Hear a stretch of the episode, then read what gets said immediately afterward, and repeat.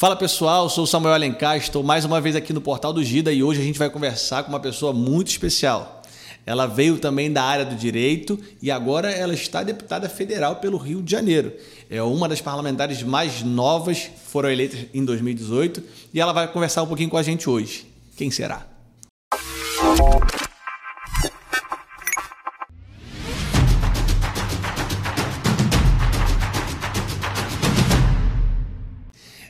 Ela, minha grande amiga, minha irmã de fé, Cris Tonieto. Fala Samuel, fala pessoal. É uma honra, uma alegria muito grande estar aqui com você nesse quadro, para que a gente possa conversar um pouquinho, tratar de temas aí tão importantes nesse mundo da política. Então, estamos juntos, vamos embora. Gente, eu estou muito feliz com a presença dela aqui. É, sempre que eu, que eu a encontro, é, é, é uma conexão, é uma paz, é uma alegria, porque de fato a gente está no mesmo lado da trincheira, né, lutando pelos mesmos valores. E eu espero que a gente. Não sei se a gente vai conseguir sair vitorioso de tudo isso, mas eu espero que quando a gente chegar na frente do Pai, a gente possa dizer: Deus, tá aqui. Fizemos a nossa parte. Fizemos a nossa parte. A vitória cabe a ele, né? 100%. gente, então a gente vai iniciar aqui reagindo mais alguns vídeos, como a gente tem feito nas últimas vezes, tá? E ela vai responder pra gente algumas coisas um pouco polêmicas aqui. Vamos ver se ela vai fugir. Ela falou que eu posso perguntar sobre tudo. Vamos ver. Cris, a gente vai começar então pelo, por esse vídeo que você fez na campanha de 2018, falando um pouquinho sobre a atuação e as intenções né, do, do Lula através do Haddad, enfim, essa galera toda, tá? A gente vai vendo o vídeo, pausando e comentando, beleza? Beleza. Tem coragem? Claro. Vamos lá. Estamos aqui com um plano de governo do PT. Haddad é Lula. Qual não é a nossa surpresa? Logo de cara, na apresentação, nós temos que Lula é uma ideia. Todos vocês daqui pra frente vão virar Lula. E agora um plano de governo. Vocês lembram como nós fomos governados durante esses 13 anos pelo PT? Nós ganhamos as eleições, sabe, com um discurso e depois das eleições nós tivemos, sabe, que mudar o nosso discurso e fazer aquilo que a gente dizia que não ia fazer. Esse é um fato. Cansei de viajar o mundo falando mal do Brasil, gente. Era bonito a gente viajar o mundo e falar: no Brasil tem 30 milhões de crianças de rua, no Brasil tem 30 milhões. A gente nem sabia, tem não sei quantos milhões de abortos, era tudo clandestino, mas a gente ia citando números. Pois é, quem é Lula? Lula, ele foi condenado em primeira e segunda instância. O que você sente vendo Lula antes sendo descortinado todo esse, esse esquema dele, toda mentira, toda falácia, Lula preso e agora o Lula elegível? Lula possível candidato à presidência da República, qual o sentimento que, que, que vocês sentem na Câmara, enquanto deputados, enquanto representantes do povo? Bem, o sentimento majoritário, eu diria que é revolta e indignação, por motivos óbvios, né? Um cara que foi presidente da República, na verdade é ex-presidiário, deveria permanecer preso e agora está sendo colocado em liberdade e continua proferindo os mesmos discursos odientos e odiosos, porque, sinceramente, tudo aquilo que ele fala, e inclusive aqui, como nós percebemos no próprio vídeo que nós gravamos, ele já é a própria é, contradição em pessoa.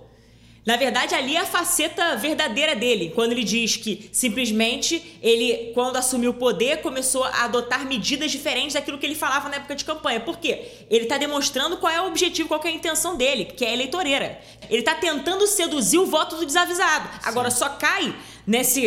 É, é, de fato, só, só, é seduzido, só cai é, nisso se realmente a pessoa for, no mínimo, é, é, não souber rigorosamente das intenções espúrias né, desse homem, que Sim. infelizmente eu preciso dizer que deveria continuar preso. É uma pessoa que fez um mal terrível para nossa nação. O PT, quando esteve no poder, saqueou o nosso Brasil, né? Na verdade, desviou milhões, bilhões, na verdade, dos cofres públicos. Serviu muito ali, por exemplo, para Cuba, para outros países mais, né? Inclusive o Porto de Muriel ali em Cuba. Sim. Então, quer dizer, o dinheiro é para fora. Sim. Agora, aqui dentro mesmo, cadê o investimento? Verdade. Então, a gente viu, o, de fato, um legado absolutamente péssimo e horrível que o PT deixou e parece que tem algumas pessoas com saudade querendo revisitar. É uma contradição tremenda, né? E sem contar a faceta hipócrita do Lula que tenta sempre ludibriar a boa-fé de terceiro. É, todo momento ele vai fazer o quê? Ele vai tentar colocar um discursinho pra ver se cola e aí se colar, colou, beleza. Agora, se não colar, o que ele faz? Ele vai tentando tergiversar, vai tentando seduzir daqui e acolá para tentar convencer aquele, principalmente o cristão, que é pior, né? Porque o cristão que se simplesmente aceita ser é, é, apoiar o Lula, um cristão que apoia o Lula, para mim, na verdade, está tá em pé de igualdade praticamente. Primeiro que está traindo o cristianismo, está traindo seus princípios cristãos, né? E um cristão que se presta a isso, ser defensor de uma pessoa que simplesmente tem é, uma vida pregressa como a do Lula, sinceramente, a pessoa é praticamente cúmplice, eu tenho que uhum. dizer isso. Né? E está traindo, está absolutamente é, é, manchando a imagem do cristianismo. Quais valores você entende que o cristão tem que estão oposto, opostos diretamente aos planos que o PT tem para o Brasil? Todos. Todos. Fala para mim, o que, que você fala? Esse... de gênero, questão de drogas, a questão da família, tudo. Inclusive, falando de família, o próprio Lula recentemente, nesse mesmo, nessa mesma situação, né, quando ele fez, é, perdão, quando ele participou do debate, ele deixou claro, olha, os valores familiares são retrógrados. Sim. Os valores familiares são ultrapassados, querendo demonstrar ali uma chancela do progressismo dele. Então, uhum. Então, quer dizer, um absurdo sem precedentes. Que negócio é esse de valor retrógrado? A, a, a família, ela faz parte do direito natural. Né? Então, assim, são valores que a gente precisa preservar, sim. As pessoas dizem, ah, os conservadores. O que, que é conservador? Eu gosto sempre de trazer isso à baila. O que, que é ser conservador? Ser conservador não é uma questão pejorativa. O conservadorismo, muitos, é, é, infelizmente, tentam colocar como uma pecha, como se fosse algo pejorativo. Mas o conservador é aquele que quer conservar uma cultura que uhum. é cristã por excelência, sim. gostem ou não. Sim. Então, a cultura, né, aqui do nosso Brasil, por exemplo, nós temos uma cultura que é cristã.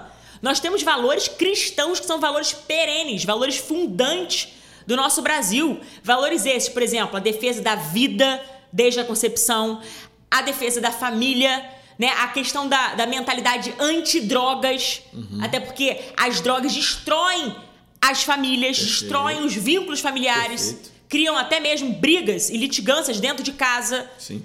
Né? Sem contar o distanciamento né, que se cria entre a pessoa que está usando drogas e a, as famílias, né? Ou melhor, o, o pai, a mãe, uhum. por aí vai. Então, assim, são valores que nós temos como muito caros. Perfeito. O brasileiro tem esses valores como muito caros. E aí simplesmente vem uma pessoa desse tipo do Lula e simplesmente vai lá e é contra totalmente os nossos valores. Vai na contramão e defende antivalores. É, o tem me chamado a atenção é esse, esse, esse, posicionamento dele agora, mais radical, né? A gente vai ver ele na frente que ele fala que está mais maduro, ele não está mais extremista. Fazendo apologia a quem, né? É. Ao ditador dele. Exato. E aí, é, me chama a atenção porque o povo brasileiro é majoritariamente cristão, majoritariamente conservador, majoritariamente defende sua família, quer seu trabalho.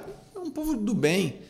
Então, quando você começa a defender ideias tipo, ah, não, eu sou a, eu sou a favor de, de, de controlar a mídia, me parece que ele está indo contra os valores cristãos, os valores do, do povo brasileiro. Quando ele fala que, que o menino lá que invadiu a igreja não tem nada demais, me parece muito estranho no ano que ele está pedindo voto pelo Brasil ele, ele fale contra as, os principais valores dos brasileiros. Não te parece estranho isso? Será que é um descuido dele? Ele tá lelé da cuca? Como, o que, que você acha que está acontecendo aí com o Lula? Como disse, essa é a face verdadeira dele, que ele tenta às vezes omitir ou então tenta simplesmente às vezes se afastar para tentar seduzir com discursos aqueles mais coniventes ou convenientes. Entendi. Né? É quando tipo, a máscara cai, então. Exatamente. Só que tem um detalhe também, né? Sem dúvida nenhuma. Ele tem ali uma roupagem, tenta colocar uma vestimenta, uma roupagem, para ver se cola mais uma determinada cara, né? Uhum. Quer dizer, é um mentiroso. Ele, a base de sustentação do PT e dessa corja é a mentira. Uhum. Na verdade, eu diria que o sustentáculo de todo o governo do Lula foi a mentira. Perfeito. Né? Então, é aquilo. O cristão vai ser condescendente com isso. Por isso que eu disse, está manchando o cristianismo. Uhum. O cristão que se presta ao papel de defender uma pessoa da categoria do Lula, que é um farsante, um mentiroso, um hipócrita, né? Real- realmente a pessoa é cúmplice. Sim. Tá sendo cúmplice com esses antivalores. Ele, tá tent... ele, ele vai na contramão de tudo que nós cremos. É. Se a gente vê, por exemplo, os valores evangélicos, ou seja, aqueles que estão no evangelho de Cristo, Uhum. nós percebemos claramente como que o PT se desvia e muito. É. Na verdade, ele tá lá no extremo oposto, praticamente. Uhum. Não só o PT, mas outros partidos de esquerda também. A gente pode colocar aí sim, todos, todos no mesmo balaio. Sim. Porque a esquerda tem é, como, vamos dizer, cultura essa mentalidade bastante revolucionária. Alguns é progressistas, alguns mais e outros menos, mas a esquerda, de um modo geral, toda ela pode ser confundida com isso. Sim. Por isso que eu coloquei todos no mesmo balaio, guardando as devidas proporções. Agora, verdade seja dita, nós que temos é, é, por fé, né? Nós professamos a fé, né, cristã, Uhum. no meu caso católica, no seu caso evangélica.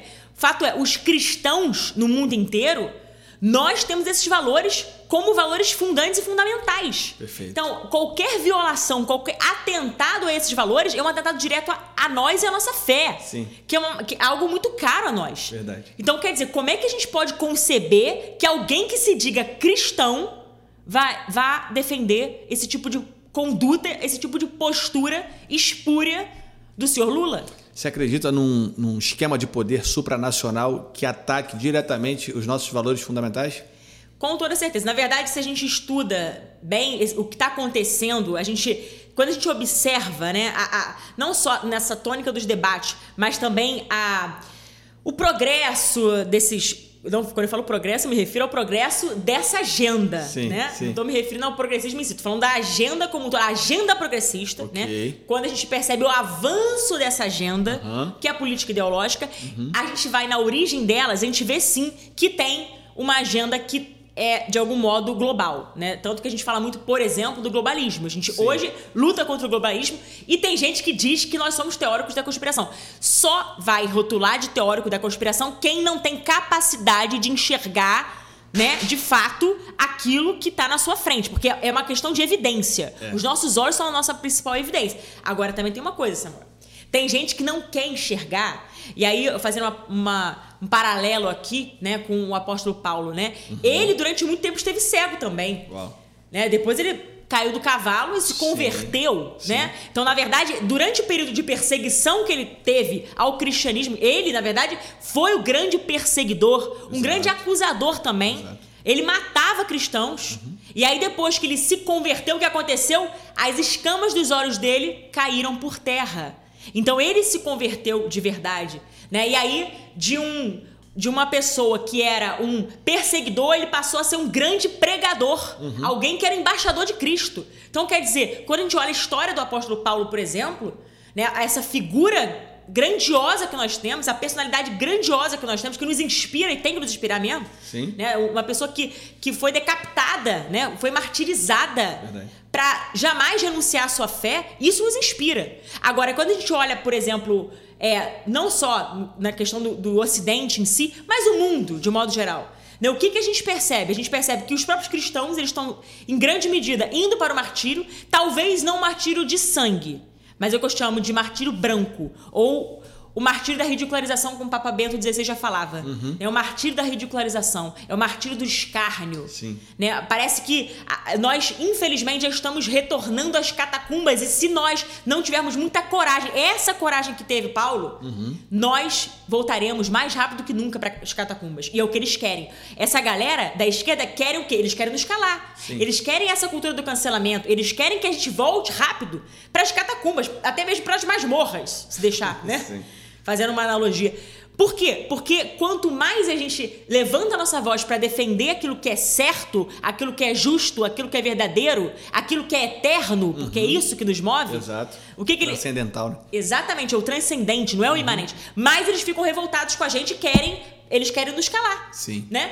Então, para eles é muito confortável dizer que, ah, não, olha, fulano de tal tá, é, é, rotul, é, tá propagando fake news e, e assim vão rotulando. Eu sempre digo, rótulo é arma dos covardes, não tem o que falar, é mais fácil rotular, né? Exatamente isso. Então, dentro desse espectro do silêncio, dessa espiral do silêncio que a gente precisa romper, Exato. né? Infelizmente, há sim agentes globais, agentes internacionais que estão diretamente envolvidos, atores políticos que estão envolvidos diretamente com essa agenda do poder global. Sim. Tem um livro maravilhoso que eu até recomendo para vocês, que chama O Poder Global e a Religião Universal, do Monsenhor Sanaurra. É um livro formidável que demonstra exatamente como que se está criando essa religião universal.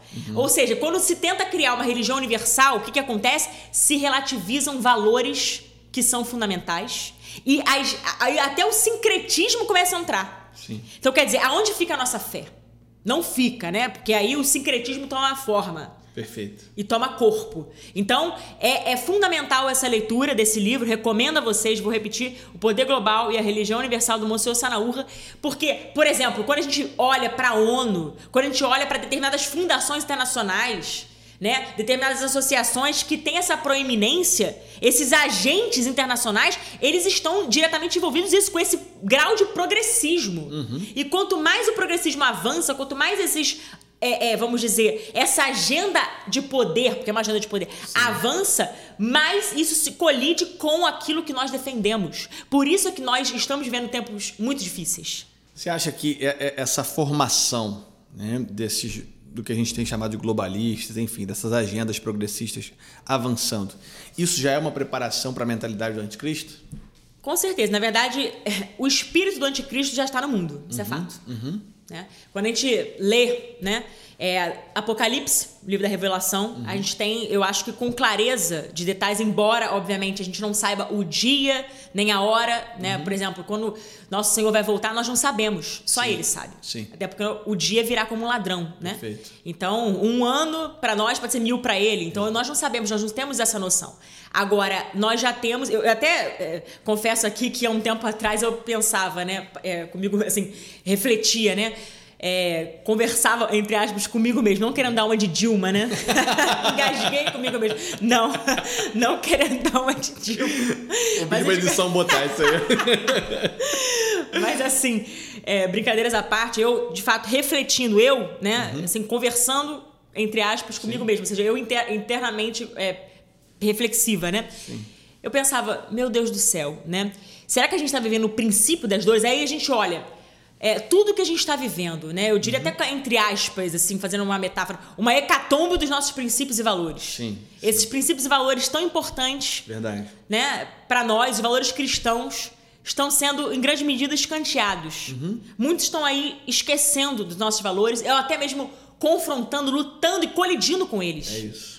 Então, quer dizer, a gente parece que cada vez mais, muitos de nós acabam se encontrando numa mordaça, né? A gente é, precisa romper com essa espiral do silêncio, como falávamos, e parece que às vezes a dificuldade está aí, porque a gente precisa parar, né, de se deixar ser amordaçado também. Sim. Por isso que vai exigir de nós uma coragem, isso vai exigir de nós uma audácia e a intrepidez como os apóstolos tiveram. Os discípulos de Cristo, muito de- muitos deles tiveram.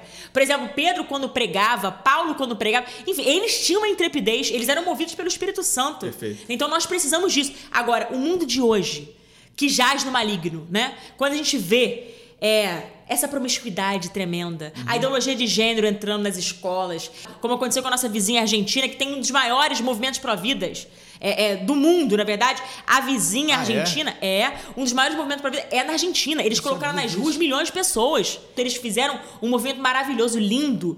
né? Eles até erguendo lá a- o que a gente chama de Ola Celeste. Eles chamam, na verdade, o movimento deles, é o movimento azul, né? Ola Celeste, em defesa da vida.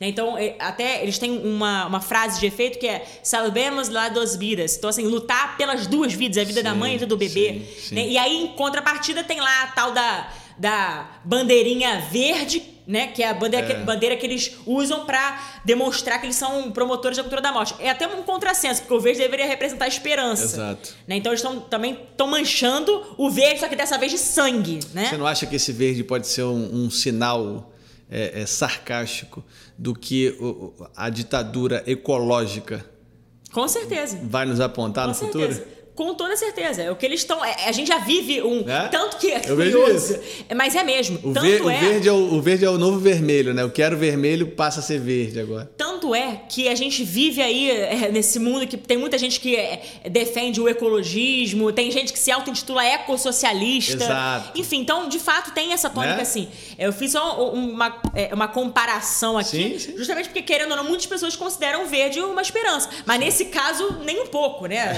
Até porque eles estão usando para o mal, né? Para manchar a bandeira com sangue inocente, o que é pior. Sim. Né? E, ou seja, os Herodes do passado estão agora atua- sendo atualizados, só que com, entre aspas, com sucesso, né? É. Porque, infelizmente, eles estão tendo algum tipo de êxito. Aqui no Brasil, graças a Deus, nós ainda somos, e espero em Deus que sejamos sempre, zona de retaguarda. Sim. Aqui eu, eu diria que o Brasil está na vanguarda desses valores. e nós certeza. precisamos aí fazer frente. A gente não pode, hipótese alguma, permitir, Uhum. né? Porque aí eu fico lembrando, quando Caim matou Abel, o que aconteceu com o sangue de O Abel? sangue clama. Exatamente, o sangue de Abel clamou aos É. céus por vingança. Isso vocês querem pagar pra ver?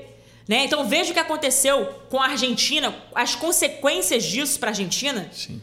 Então, quer dizer, quantos países mais, né? Sem contar o Uruguai, tô falando aqui da América Latina, Perfeito. né? Enfim, outros países que infelizmente já é, deram esse passo A em. Colômbia, né? A Colômbia também, recentemente, muito recentemente. Sim. Né? Então, assim, são países que são vizinhos nossos, aqui da América Latina. Né? E o Brasil ainda é essa grande potência, no sentido, eu diria assim, é, de pátria, vamos dizer, conservadora.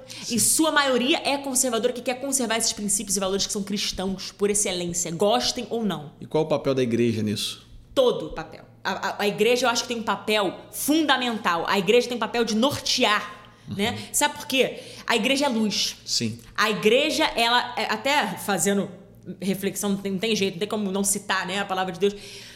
Quando a gente lê, quando a gente lê lá, por exemplo, é, Timóteo, né, 3, Uhum. versículo 15, a gente vê: a igreja é o sustentáculo da verdade. Uau. Agora, a gente tem que lembrar o seguinte: quem é a verdade? A verdade é uma pessoa, é Cristo. A, a- a verdade é uma pessoa. Tem gente tentando aí é, colocar. entre Relativizar a aspas- verdade. Exatamente. Tentando colocar, entre aspas, verdades Sim. coisas absolutamente subjetivas, A né? verdade é uma pessoa. A verdade é uma pessoa. E tem questões que são objetivas. Um exemplo: o sexo é biológico. Isso é uma verdade objetiva. Sim. Não tem como mudar. Sim. Né? A natureza humana, isso é uma verdade objetiva. A natureza feminina, a natureza masculina, isso é objetivo. É. Os nossos olhos também têm capacidade de enxergar isso. Por isso que eu falei da cegueira lá atrás, quando eu segui, quando eu, eu me referi à A cegueira né? espiritual, é, falando da questão de Paulo. Tem temos, infelizmente, hoje, muitos Paulos Sim. antes da conversão. Sim. Porque são aqueles que não querem se abrir né, à verdade, que sim, é, é aí a luz da fé revelada, Sim. né? Mas não só isso. Mas assim, tem pessoas que hoje parece que ficam litigando contra esses valores. Uhum. Né? São pessoas que ainda estão nesse, nesse mar de cegueira Uhum. e não querem. Aí, aí é mais fácil realmente rotular de teórico da conspiração. Sim. Porque, ah, olha, não concordo. É, Vamos formar um pensamento único. Vamos criar essa ditadura do politicamente correto, porque é uma ditadura isso, né? É, contra a qual, se é, qualquer pessoa simplesmente resolver é, discordar, pronto, acabou. É, é, o- vai pro ostracismo, Sim. vai ser cancelado, né? Vai pro El Paredon, sei lá o quê. né? Então, assim, é triste. Então, o papel da igreja, é- é- eu acho que é de ser essa grande luz onde há trevas. É. A igreja, ela forma as pessoas. A igreja forma a civilização. A igreja formou a civilização, civilização ocidental. A igreja, ela tem papel, eu diria assim, de ser essa grande baluarte. Você acha que a igreja errou quando saiu da educação? Sim, sim. Olha, eu penso o seguinte: a igreja, ela sempre teve esse papel fundamental. Perfeito. né? Sempre formou para as virtudes. Eu sempre gosto de, de me referir a isso. Uhum. Né? As próprias famílias, querendo ou não, elas são formadas em grande medida por esses valores cristãos que a igreja sempre preservou. Correto. Então, a igreja sempre teve um papel primordial para a construção da sociedade e também para a- a que a sociedade fosse mais ou menos virtuosa. Porque aí Uhum. vai depender do quê? Do grau de envolvimento da, da igreja nas questões políticas, sociais, econômicas e por aí vai. O quanto tá salgando, né? É, mas assim, é curioso, sabe, Samuel? Porque tem gente que quer fazer o quê? Repelir a igreja de qualquer participação. Exato. Não, Com a defesa de que temos um Estado laico.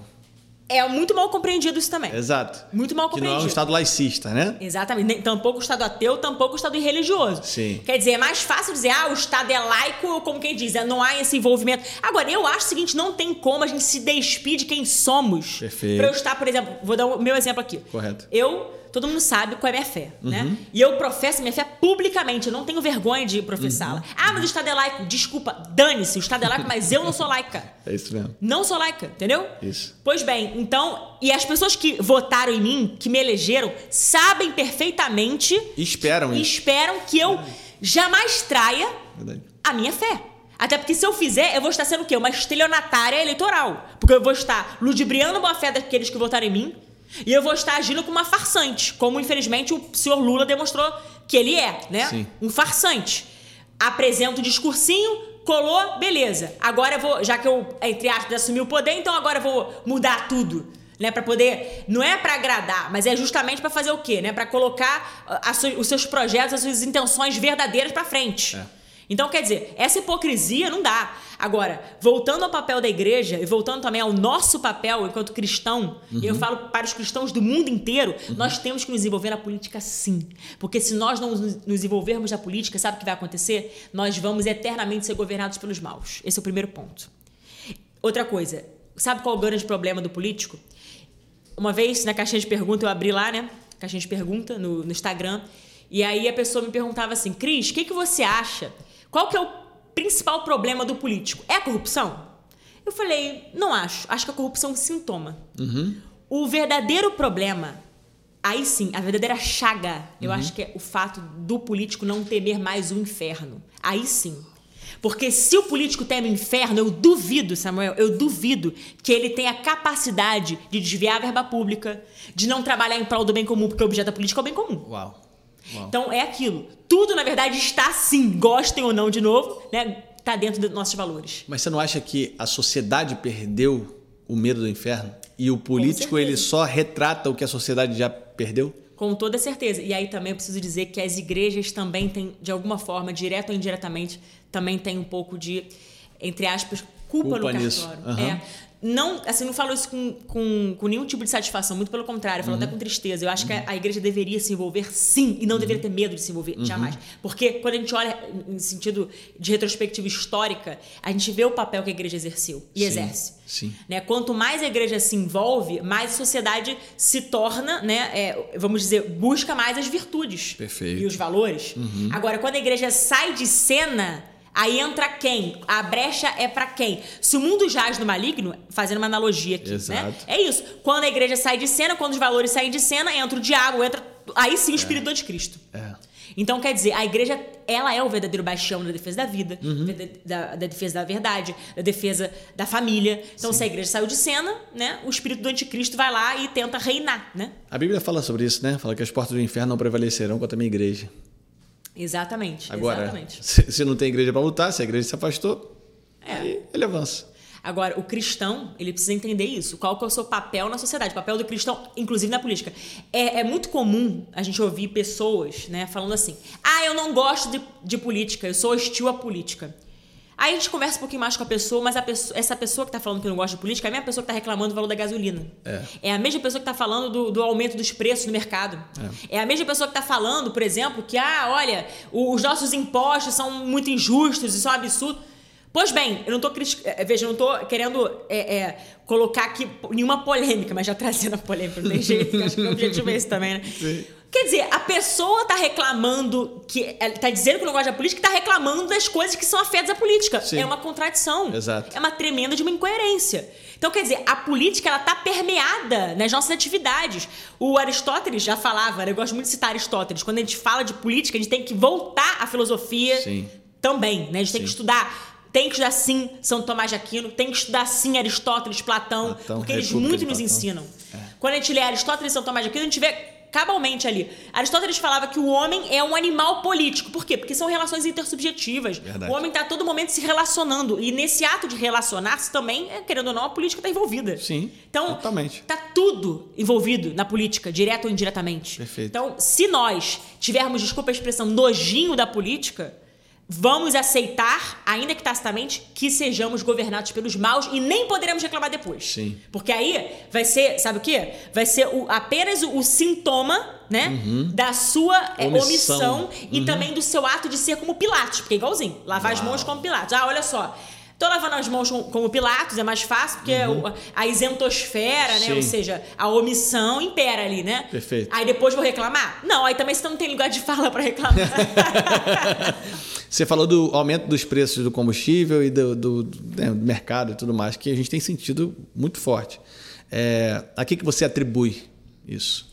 Na verdade, é, a questão no Brasil, infelizmente, ela sim é, um- é muito reflexo de desgovernos anteriores e hoje a gente está vivendo aí é, uma conjuntura de crises, né? Bom, Bolsonaro, quando foi eleito, né, em 2018, a gente já tinha ali um legado péssimo do PT, né? Quase 16 anos de PT, historicamente falando, né? Ali a gente viu todos os desvios, a gente viu a corrupção sendo institucionalizada. Por isso que eu citei também que a corrupção, quando me perguntaram sobre o problema do político, eu falei que a corrupção é um sintoma, porque o problema maior é os políticos que não inf- o inferno. Por quê? Porque quem tem o inferno vai lutar contra todo e qualquer tipo de corrupção, seja moral, espiritual, Uau. intelectual, Uau. monetária, porque a monetária é a última, tá? Sim. Monetária é a última. Antes tem a É corrupção só moral. que fica mais evidente. Exatamente. Aham. Aí é fácil falar, olha, fulano de tal desviou tanto da, da verba É. pro hospital. Sim, né? Mas assim, antes disso ele se corrompeu moralmente. É. Né? Então, eu tô fazendo apenas uma analogia aqui. né? Mas voltando à questão da conjuntura de crises, né? Então, quando o presidente Bolsonaro assumiu, ele já pegou esse histórico. Né? E precisava ali consertar o Brasil. Como é que conserta o Brasil em quatro anos? Impossível. Impossível. Impossível, não tem como.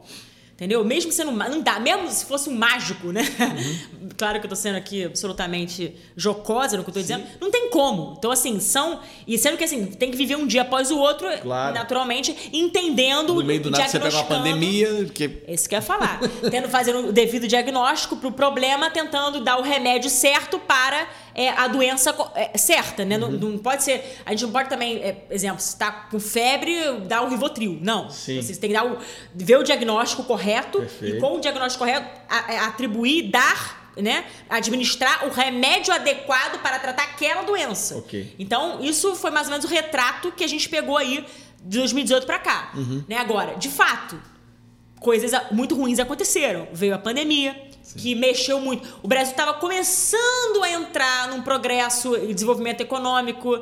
Algumas reformas estruturantes passaram, amargas, diga-se de passagem, né? Ou seja, algumas reformas estruturantes que foram aprovadas foram amargas é, foram. né? Muito, muito ruins, inclusive, assim, amargas nesse sentido. Só que, assim, reformas necessárias Uhum. para recolocar o Brasil numa, vamos dizer, numa, numa linha de decolagem, para pudesse, em algum momento, né, levantar voo de verdade. Perfeito. E não ficar estagnado na inércia, né? Pois bem, quando veio a pandemia, acabou atrapalhando ali totalmente esse, esse fluxo né, do desenvolvimento. Então, houve ali, obviamente, até tinha que acontecer mesmo, houve ali uma, uma é, é, vamos dizer, uma ênfase maior na questão da saúde que tinha que acontecer, por motivos evidentes. Né? Então, toda aquela aquele planejamento né, que se tinha, até mesmo o próprio ministro da Economia e outros ministros mais que também, é, de alguma forma, dialogam com essa pasta da economia, né? Sim. Enfim, acabaram se vendo frustrados em algumas questões, mas em outras tiveram que readaptar. Isso faz parte do processo. Né? E aí depois veio agora, no caso, a guerra, que querendo ou não, ah, impactou no preço do petróleo, enfim. Então tudo tem uma repercussão. Tudo que acontece lá fora reverbera no Brasil Claro. né? Infelizmente, é a realidade. Né? Existe, assim, esse elo, né? Que não tem como. Assim, existe é, é uma, uma repercussão direta, né? Uma consequência lógica de Sim. uma coisa para outra, né? Então, eu acho que agora o verdadeiro desafio até do presidente, é, enfim, nesse mandato, e se Deus quiser no próximo, né? Tá nas mãos de Deus, é óbvio, como sempre esteve, né? Mas, enfim, é, qual que é o verdadeiro desafio agora? É tentar, mais uma vez, né? é, trazer né, a, a verdadeira, o verdadeiro remédio compatível aos problemas sociais que nós estamos enfrentando. Tem muitas pessoas que estão aí muito enfim, insatisfeitas né, com o preço da gasolina, como nós também, Perfeito. todos nós, qualquer Claro. pessoa. Poxa, lógico, imagina o, o homem médio, enfim, o trabalhador que, enfim, recebe seu salário dignamente no final do mês. Poxa, aí vai lá, é, é, anda um pouquinho de, de carro, já pronto, aí vai botar gasolina, leva um susto, Sim. sete reais de gasolina. Sim. Quem fica feliz com isso? Ninguém. Ninguém. Agora, temos que, em conjunto, nós temos que trabalhar né, para tentar sair dessa situação. Uhum. Para tentar, de fato, buscar soluções. E não apenas acusar. Porque o problema que eu acho que é aí também, viu, Samuel? Tem muita gente que gosta apenas de apontar problemas e apontar. É, é, como se fosse assim, tom acusato- é, acusatório, né? É fácil acusar, é fácil julgar, né? É fácil tentar apenas terceirizar culpas. Mas é o que eu digo, a terceirização da culpa tá desde Gênesis, e Exato. Eva. É porque quando Exato. Adão e Eva pecaram no paraíso, desobedeceram a Deus, o que, que aconteceu? Deus chamou Adão e aí foi A perguntar o que, que aconteceu. É. Ah, não, é exatamente, foi a mulher. Aí o que, que a mulher fez? Não, foi a serpente. A serpente. Ou seja, a terceirização Exato. da culpa tá desde a história, né? Da Exato. criação ali. Então, tô querendo dizer que é uma coisa assim quase que cultural, né? Aham. É ruim, tem que ser Sim, combatido, porque sim. os problemas, eu diria até os pecados se combate de dentro pra fora, Uhum. não acusando de fora pra dentro, porque os problemas, e sim, os políticos refletem a sociedade que tem. Perfeito. Se nós temos uma corrupção sistêmica, enfim, uma corrupção é, que em grande medida, né, às vezes fica sem precedente no Brasil, Uhum. como aconteceu na era PT e tal, infelizmente, né? Isso se deve ao fato de pessoas terem votado muito mal. E a gente também sofre. Eu nu- nunca votei no PT, mas eu sofri as consequências diretas Sim. de pessoas que votaram muito mal. Entendeu? Isso acontece pra tudo, né? Pessoas que são contra, pessoas que são a favor. Então todo mundo sofre, todo mundo padece. Sim. Agora, é aquela história. Por isso que eu citei. O- a política, ela tem como objeto o bem comum. Então, quando a gente visita Aristóteles novamente, é, os filósofos, né? Quando a gente estuda lá Platão e Santo Tomás, Uhum. a gente vê claramente. Aristóteles era um que, quando escreveu a política, ele associava que a política ela tinha uma associação com a virtude. Perfeito. Então, o político ele tem que ser virtuoso. Exato. Ele não pode pensar no próprio umbigo, é olhar pro próprio umbigo e ser individualista, egocêntrico, É. achar que tá fazendo as coisas pra ele, individualista. O que, que é isso? Isso não é política. Isso é politicagem, pode ser, mas política não é. Perfeito. Né? Então, é um problema né, é, sintomático que nós temos. Agora, como é que a gente é, é, com- com- é, como é que a gente consegue resolver esse problema sintomático? A gente só consegue fazer isso votando consciente, né? ou seja, estudando e conhecendo sim a política e se envolvendo na política. É assim que a gente consegue. Se envolvendo na política e não sendo uma pessoa apolítica da sociedade. Sim. Porque se a gente for apolítica, todo mundo vai padecer do mal, entendeu? De da- de eleições, enfim, ruins acontecerem, né? E não só isso. Quando a, quando a pessoa é apolítica, simplesmente, infelizmente, é aquela história, né? Ela está sendo omissa Sim. e está Lavando se deixando, está lavando suas mãos e está se deixando ser governado por alguém que não advoga pelos mesmos valores que ela. Então, depois, não adianta também reclamar. É. né? É um problema sério. Continuar reagindo. Vamos pro próximo aqui, ó. Esse aqui você fala sobre os seus objetivos no seu primeiro ano de mandato, né? E aí é legal que no finalzinho aqui, ó, a partir de 3 e 1, você vai falar assim, ó.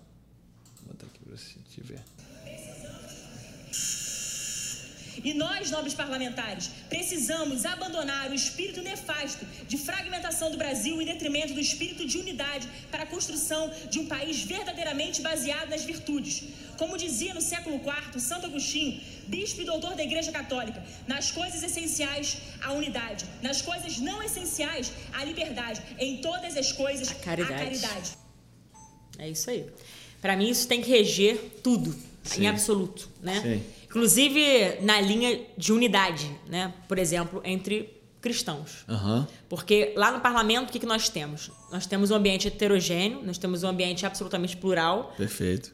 O DNA do parlamento é esse, né? É a democracia. Uhum. Ali, na verdade, é para ser o reflexo da democracia, porque várias pessoas, independente dos espectros ideológicos partidários, etc., as pessoas que lá estão representam pessoas, representam um segmento da sociedade. Ok. Então, é natural a gente conviver com as diferenças Perfeito. e com, é, enfim, essas, vamos dizer, ideologias também, né? Diferentes, políticas falando, Uhum, Sim, né? sim. Politicamente falando. Agora, ali, né, existe isso. Agora, na hora da votação, o que, que acontece? Se a gente quer preservar os nossos princípios e valores, nós temos, por, eu diria até por, por dever moral, Uhum, né? Fazer aliança estratégica com quem tem os mesmos valores que nós. Sim. Então, aí, né, haver essa unidade é fundamental. Sim. Então, nas coisas essenciais, nós temos que ter unidade, mesmo. Porque senão a gente tem que ter o seguinte: olha, nós temos um inimigo comum ali. Católicos e evangélicos estão, Sim. E não só. estão unidos no parlamento? Então, nessas coisas essenciais, com toda certeza, tem que estar. Exemplo, uma pauta contra o aborto, uma pauta contra a ideologia de gênero, uma pauta contra as drogas, contra recentemente aí o jogo de azar, né? Sim. Então, é óbvio que tem que haver essa unidade. Essa aliança estratégica fundamental, que Uhum. pode é, lograr êxito ou pode é, arruinar o é, é, a, a situação, né? Sim. E aí, arruinando a situação, pode arruinar os nossos valores também, né? Então, abrir um precedente péssimo, perigosíssimo. Uhum. Então, nessas coisas essenciais, é claro, tem que haver essa Perfeito. unidade. Tem que haver. Até porque é o seguinte, se- a gente tem que pensar, qual que é o nosso inimigo? Qual que é o nosso oponente? Uhum. Existe um inimigo comum lá. Perfeito. No caso, se é o inimigo comum, nós temos que lutar com as armas corretas contra aquele inimigo comum. Sim. E aí, de fato, o exército, ele precisa agir em conjunto. Exatamente. Não existe o exército de um homem só. Exatamente. Ou de uma mulher só. Não existe. Exatamente. Né? A gente tem que buscar essas forças né? e, de fato, essa unidade para confrontar, sem dúvida nenhuma, aquele nosso oponente. Então, ali, né, quando a gente vê projetos muito ruins vindo para a pauta e sendo deliberados, como falei recentemente, jogos de azar, que eu acho um projeto que infelizmente foi aprovado, Uhum. mas assim, muito perigoso, porque foi aprovado na Câmara, né? Sim, Porque Senado, né? pode arruinar famílias. Quem teve a chaga na família de alguém viciado em jogo, Uhum. como eu tive, infelizmente, meu avô que eu não conheci, meu avô paterno, que eu não conheci, era viciado em jogo. Uhum. A única ligação que eu fiz, a única vez que eu falei com ele na vida Uhum. foi quando ele estava à beira da morte, que ele me ligou e falou assim: eu tinha acho que uns 9 anos de idade. Minha filha nunca seja, nunca é, é, vá para esse ambiente de jogo.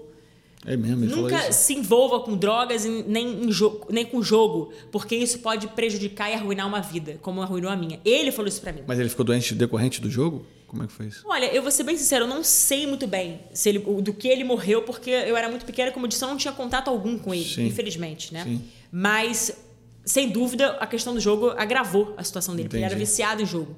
Né? E também bebida, outras coisas mais, Aham. naturalmente. Né? Acho que uma coisa Vai puxando a da outra. outra. Exatamente. Aham. Então, assim, sem, sem, isso na questão moral falando, Tá, né? Que pode ok. arruinar famílias, etc. Mas também tem a questão de ser um, poder ser um facilitador para lavar de dinheiro. Né, a questão do jogo. Então, tem muitos fatores aí que precisam ser muito bem pensados, Uhum. refletidos. Não é simplesmente aprovar um projeto de, de jogo, de, de legalização dos jogos de azar. Não é assim, não. Entendeu? A gente tem que ter maturidade para dialogar, para, enfim, discorrer sobre os assuntos, né? Certo. E com muita, assim, eu diria, com muita responsabilidade. Não é simplesmente jogar lá numa pauta e, ah, votar sim ou não. Não é isso. A gente tem que ver o impacto que isso pode gerar. Claro. Positivo ou negativamente. Sim. Na vida da sociedade. Agora, mais ainda, na vida das famílias. Porque a família, de fato, é a base da sociedade. A sua pauta principal é a família na Câmara? Vida, família. Eu diria que eu tenho quatro pilares. Meu mandato está sustentado, né? Ele está ali, é, vamos dizer, fundamentado, firmado em quatro pilares. A vida, desde a concepção até a morte natural, ou Sim. seja, todas as fases do desenvolvimento da vida humana. Sem eutanásia, sem. Sem eutanásia, exatamente. Nada que tente usar o ser humano como algo utilitário, utilitarista, né? Sim. Porque é fácil essa Explica mentalidade. para explica pro pessoal que está vendo a gente. O que, que é essa mentalidade utilitarista que é- essa ideologia progressista tenta implementar na nossa sociedade hoje, ao ponto de fazer com que a, a- o, o indivíduo ele não tenha mais esse valor né, único e, e- e transcendental, mas ele passa a ser só mais um, um descartável. Explica pra gente, você vai Exatamente explicar muito melhor que eu. Você já tocou no ponto central, é tornar o indivíduo alguém que pode ser descartado. Ou seja, vou pegar aqui um, um exemplo, né? O que, que é o certo? Você valer pelo que você é e não pelo, aquilo- por aquilo que você produz. Né? Tem gente que considera o valor da pessoa apenas associado à, à sua produtividade ou sua produção. Exemplo, olha, é, no mercado de trabalho, geralmente a gente vale pelo que a gente produz. Se deixou de produzir, o que, que acontece com o mercado? A Afasta. pessoa Uhum. Sai, é Sim. demitida, exonerada. Exato. né? Então, assim, a pessoa simplesmente Sim. vai, vai ser escanteada no mercado de trabalho. Não é assim que funciona o mercado de trabalho? Perfeito. Essa é a linha mercadológica da coisa. Sim. Agora, imagina trazer isso para o ser humano. Exemplo da família. Se uma pessoa idosa, né? Olha, é, ela, enfim, minha avó, vou pegar um exemplo de família, né? A minha avó. Minha avó tem muito valor. Por que minha avó tem valor? Eu tenho, um, obviamente, uma questão afetiva com a minha avó, um amor muito grande pelas minhas avós, né? Eu tenho duas avós, graças a Deus, vivas. Então, assim, amo minhas avós, né? Elas muito me ensinam, a experiência de vida delas.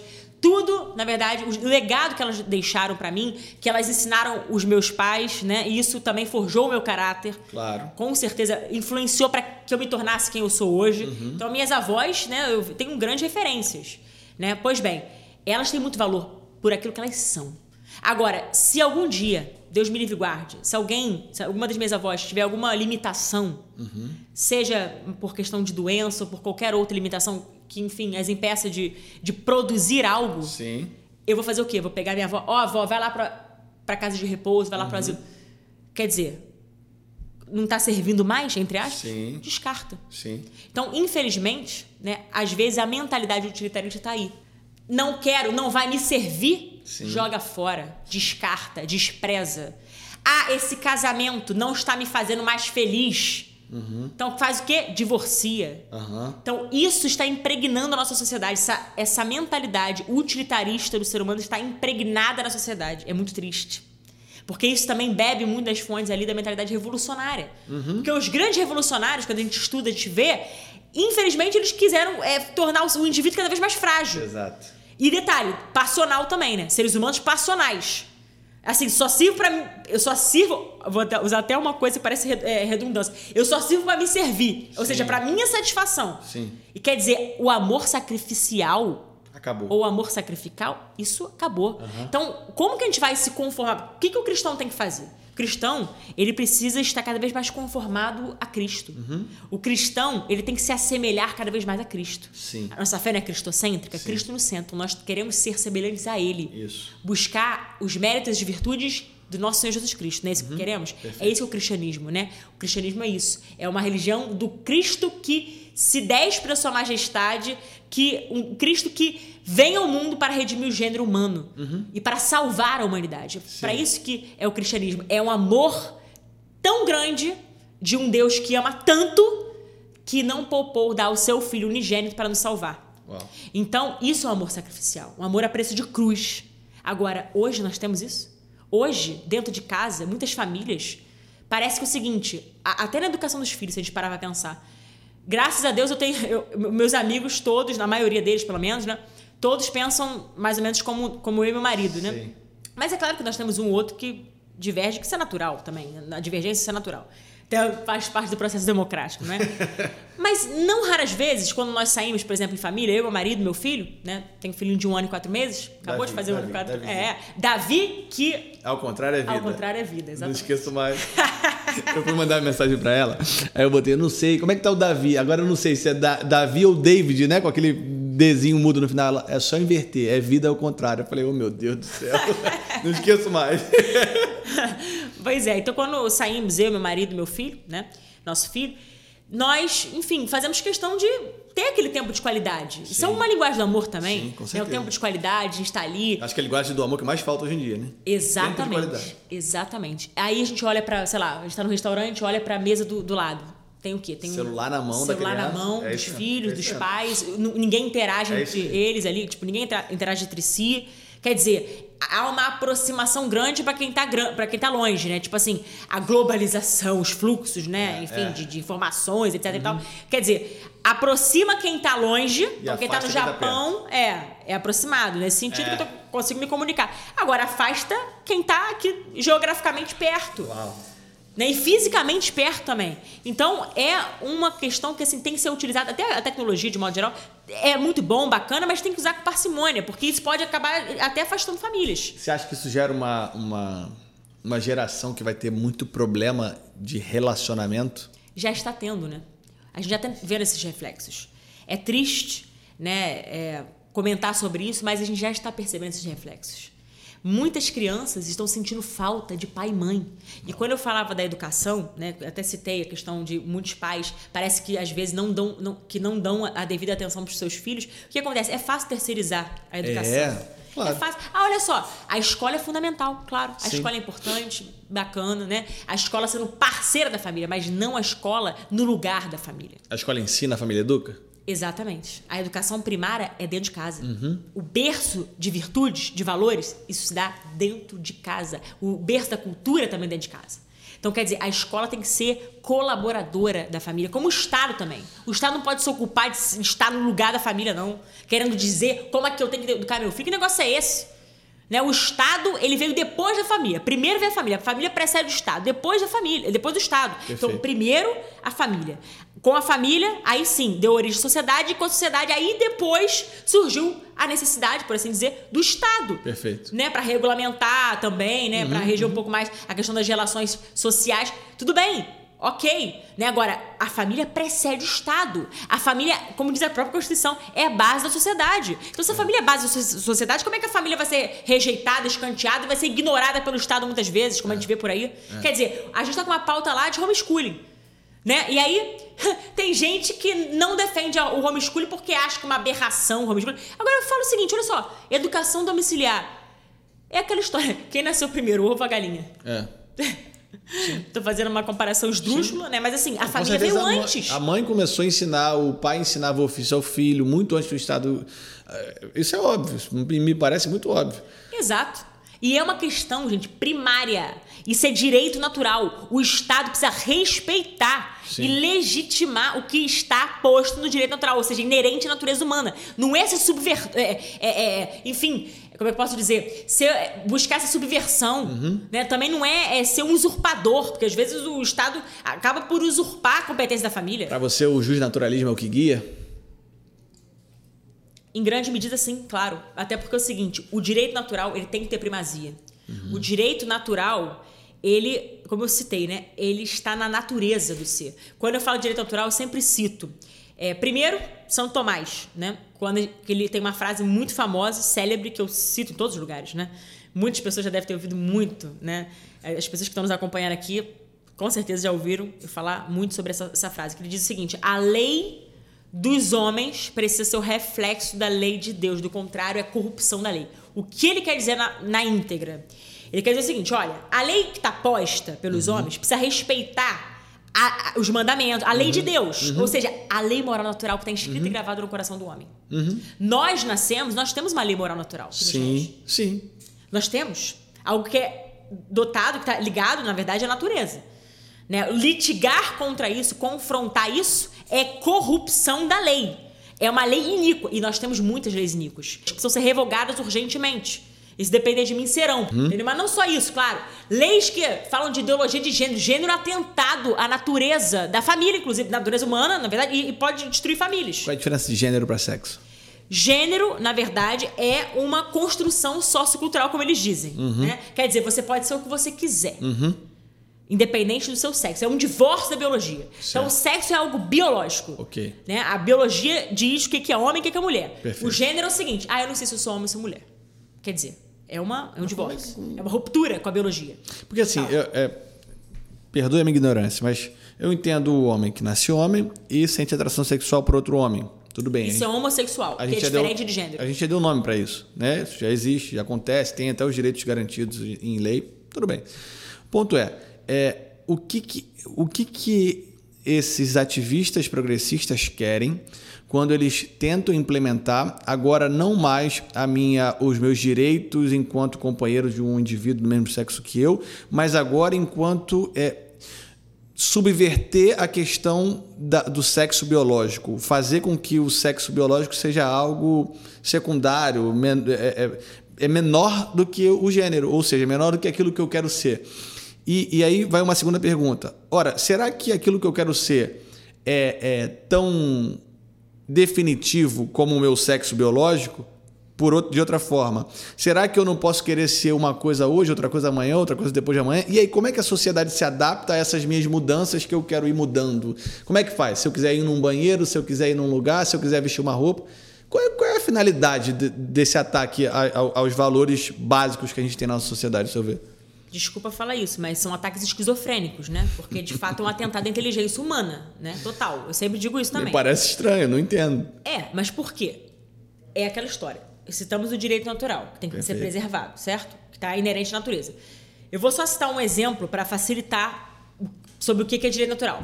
Se nós olhássemos para uma cultura, se nós estivéssemos numa cultura Uhum. que não tivesse um código penal para dizer que homicídio é crime. Ok. Tá? Ou seja, o que é homicídio? É matar alguém, né? Perfeito. Que aí tem lá uma sanção imposta, né? Que é justamente o quê? Pelo cometimento do crime, aí tem lá uma sanção, a pessoa vai ser Reclusão, ficar presa. ok. Reclusão, exatamente. Pois bem. Se nós não tivéssemos codificado, né? Se nós não tivéssemos esse código penal para dizer lá no artigo 121 que o, o, o- homicídio é crime, será que nós teríamos condição, pelo nosso intelecto, pela nossa razão natural, de dizer que é crime e que é um pecado, e Claro. que é um mal? Claro. Com certeza, porque é um mal que está intrínseco, né? É, é algo que é intrinsecamente mal, Sim. certo? O ato de matar alguém, isso é um ato intrinsecamente mal. Então não precisa estar posto numa lei, porque é um ato mal. Mas então quando a Constituição Independente da diz, cultura. Então quando a Constituição diz que não existe crime sem lei que previamente o estabeleça, ela está errando. Na verdade, ali é uma mentalidade positivista, é uma lógica, vamos Uhum. dizer, positivista. Não existe crime sem lei anterior que defina, nem pena sem prévia combinação legal. Hoje nós temos no nosso Brasil, né, essa linha que na verdade não é nem positivista mais, é neoconstitucionalista. Foi uma, entre aspas, filosofia, uma doutrina que criaram, né? Na verdade foi muito cunhada pelo Barroso, ministro Certo. Barroso, que é, coloca ali a primazia dos princípios, só que sendo esses princípios interpretados pela mente dos iluministros, dos iluminados da elite tecnocrática do STF. Então, quer dizer, o que que isso representa? O que que, o que que é o princípio da dignidade da pessoa humana? O ministro vai dizer que é uma, é uma coisa X. É Aí por isso que a gente isso. vive esse ativismo judicial hoje. É isso, exatamente. O ativismo judicial nada mais é do que a consequência desse pensamento, então. É, em grande medida sim. Por quê? Porque o ativismo judicial, ele é, é, é justamente uma consequência, vamos dizer, do próprio neoconstitucionalismo. Já que, a, a- a- claro, né, falando em linhas gerais, Já que a cabeça do ministro que define o que é o quê, então ele vai cada vez mais falar o que é o quê, Sim, independente mas- do que esteja escrito o que a sociedade acha. sim, mas tem um detalhe técnico. O que que é o ativismo em si? É um protagonismo de uma corte, sendo que isso não cabe a ela, né? Exemplo, o, o STF, né? Tem 11 ministros. Eles hoje praticamente estão ditando regras e estão aí podendo definir o futuro da nossa nação. Nós elegemos eles? Algum daqueles ministros? Não. Nós não, não os elegemos. Então, quando eles se arvoram no direito de invadir, inclusive, o papel do parlamento, a- o- vamos dizer, não só o papel, mas assim, a função constitutiva, a função constitucional do parlamento, qual que é? Elaborar leis. Então, quando o Supremo Tribunal Federal legisla no lugar ou no ou contra o parlamento, ele está fazendo o quê? Ele está subvertendo a ordem natural das coisas, não só a ordem natural, subvertendo, na verdade, perdão, não é a ordem natural, a ordem jurídica. Ele está subvertendo a ordem jurídica. Está usurpando ele o poder. está rasgando, exatamente, está usurpando competência e rasgando a Constituição Federal, que fala que a competência exclusiva do parlamento qual que é? Qual que é? Preservar a sua competência em face da atribuição normativa de outro poder. Uhum. Como está no artigo 49, inciso, 15, é, perdão, inciso 11 da Uhum. nossa Constituição. Então nós temos isso. O ativismo judicial é esse protagonismo que não lhe cabe. Né? Ou seja, não cabe à Suprema Corte. Certo. Eles são provocados? Sim. Os, os ministros, né, quando, por exemplo. Esse é um ponto precisam- importante que as pessoas não É. tocam. E tem que informar também. É, porque também é fácil ficar falando, ah, o ministro STF, o ministro STF. Mas a gente sabe que partidos de esquerda utilizam constantemente esse artifício para chegar lá e, e- Cara, é, quantos processos tem contra o Bolsonaro? Ah, uma centena, uma mais de 100, penca. é, É, uma penca. E aí o cara tem que dar uma resposta para aquilo. O cara espirrou, tem processo lá. Exato, É exato. Então, assim, existe todo um, um, um sistema por trás que não dá para a gente né, diminuir. Como que funciona essa questão de- dessa utilização por- da- do judiciário por meio de partidos de esquerda? Como é que funciona isso em Brasília? Bom, em primeiro lugar, é importante esclarecer que o próprio Supremo hoje, infelizmente, é um atalho revolucionário aí, né? Eu eh, costumo dizer até que é... Eles estão legitimando uma ditadura de minorias, porque o parlamento, no parlamento, né, quando de- determinados partidos políticos perdem no debate democrático do parlamento, eles provocam justamente o Supremo por meio do ativismo judicial. Então, na verdade, o ativismo é o meio. Entendi. Entendeu? Qual que é o fim? Eles querem a ditadura do politicamente correto, eles querem a ditadura das minorias. Isso é o fim, entre aspas, que eles almejam. Que é instaurar essa mentalidade, na verdade, inocular nas pessoas a mentalidade é, é, revolucionária. Inocular é a palavra. É isso, eles querem, né, né? Que aquilo ali. Inocular é a palavra. Se não for por, por osmose, que entre por osmose, enfim. É. né, Eles querem. Por isso essa, essa, essa, essa susceptibilidade, né, muitas vezes, de alguns. Uhum. E também é, é fundamental entender o seguinte: eles querem essas adaptações ocorram de acordo com a vontade deles.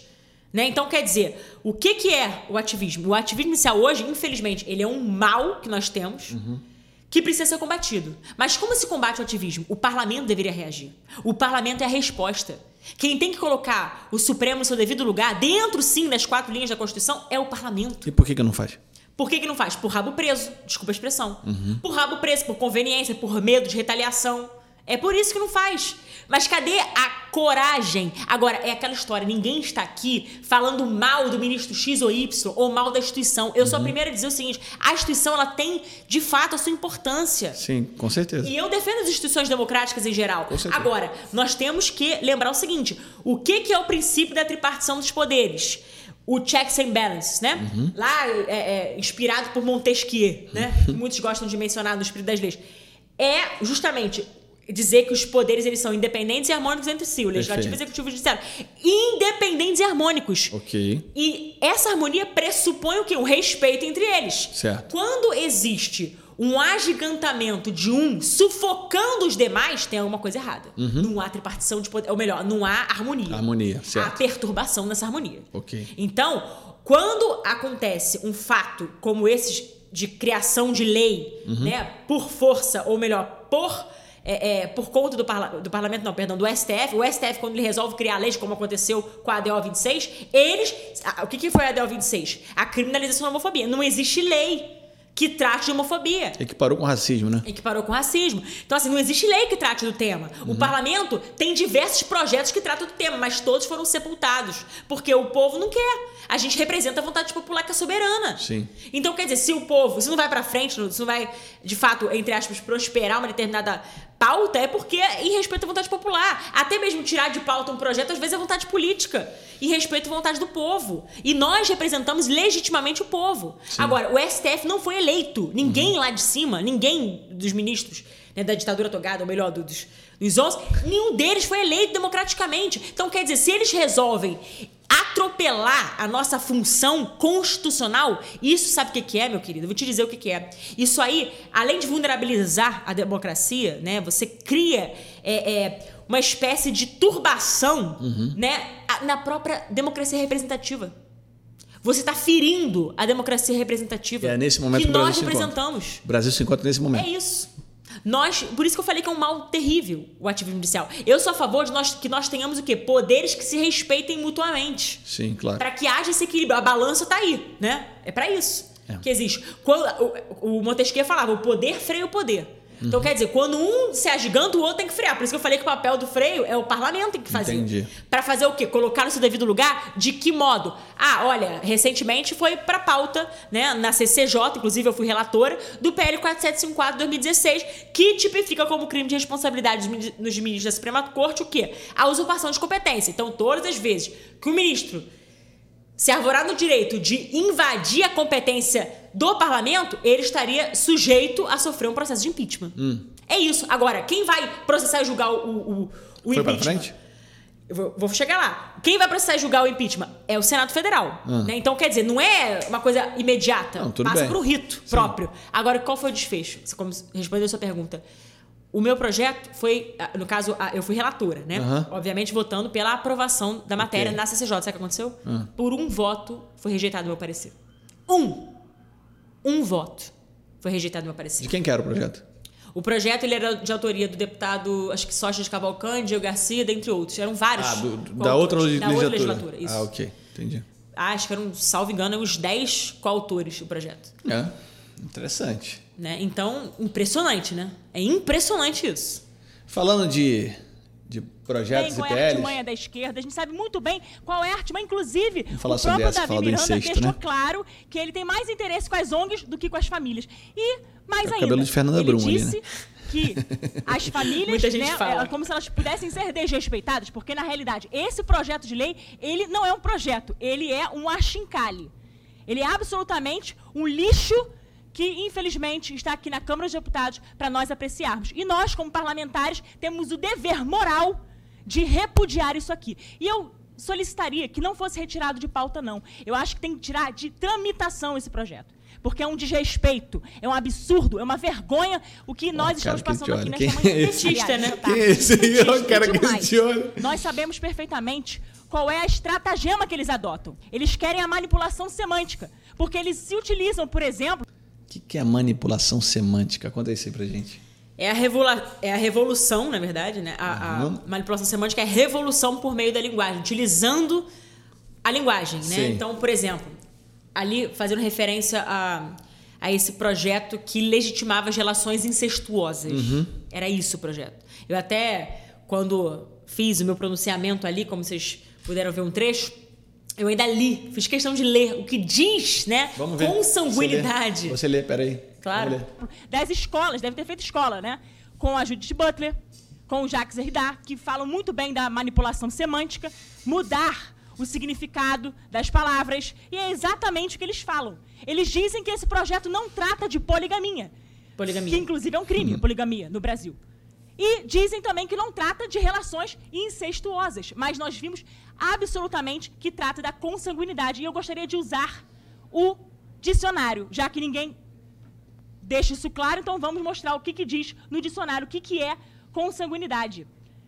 Parentesco entre os que descendem de um mesmo pai, laço de sangue. Se isso não for relações incestuosas, nós não sabemos. Isso é o quê? Exatamente. Então, através de manipulações semânticas, eles colocam os interesses deles, que nós sabemos muito bem quais são. Interesses escusos, obscuros, inclusive para ludibriar a boa-fé de terceiro. E as famílias que nos assistem estão sendo desagravadas neste momento por estes que nos antecederam, tanto a mim quanto Marco Feliciano, Sócrates, todos os deputados que estiveram aqui hoje, desagravando as famílias. Nós não permitiremos este absurdo que tem que ser sepultado. E digo mais. Aqui nesse parlamento, quando eles perdem, sabe o que, que eles fazem? Recorrem ao STF. Gente eles são os falar, verdadeiros cordeirinhos do STF.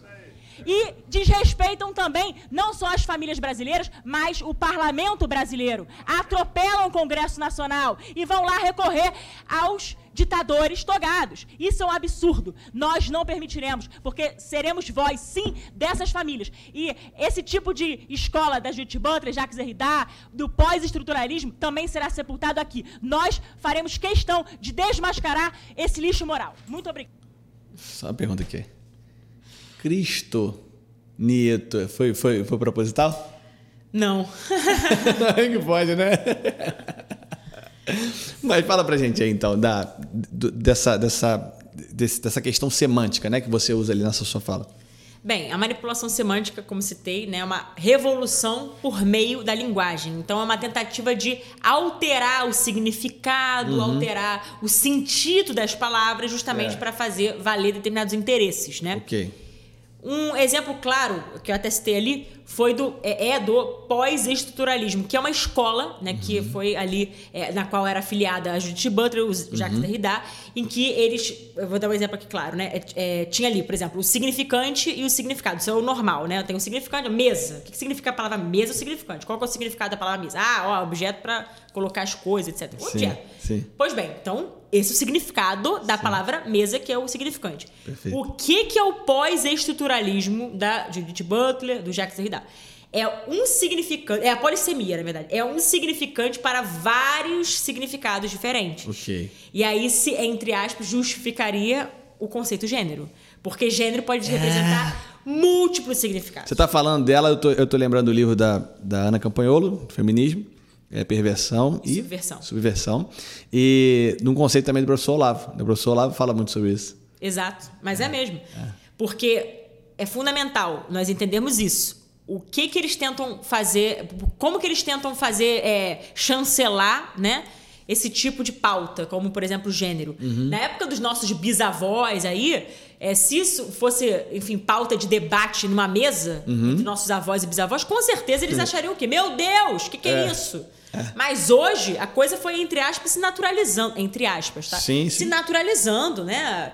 Cada vez mais. E é o que eles fazem. Eles vão de forma mais voraz, de forma mais agressiva, Uhum. conforme a passividade do povo. Então, quanto mais o povo fica passivo a essas mudanças que eles propõem, são interesses que eles têm por trás, mais eles eh, vão de forma agressiva. E a agressividade só aumenta. A agressividade é proporcional à passividade. né? Então, quanto mais passivo, mais agressivo eles serão do outro lado. Sim. né? Por incrível que pareça, ou não. Né? Então, eu estou esclarecendo isso porque essa linha, né, o gênero, é, é, para Judith Butler, quando a gente lê lá, problemas de gênero, feminismo e Uhum, subversão da identidade. Olha isso, feminismo e subversão da identidade. Ela já está pregando a subversão da identidade, dizendo o seguinte: olha, você não tem uma identidade. É. Exato. Você tem múltiplas, é uma multiplicidade de identidades, É. tantos quantos indivíduos existirem. É o que ela diz, não existe uma identidade de ordem metafísica. Não é essa que foi, a, foi amante de um cara do Partido Comunista nos Não. Estados Unidos? Como, não, é- não. Amante, não sei se você está se referindo à mesma pessoa. pens- não sei se você está se referindo a Simone de Beauvoir, que foi a mãe de Sartre. Não, não, não. A Simone de Beauvoir eu sei.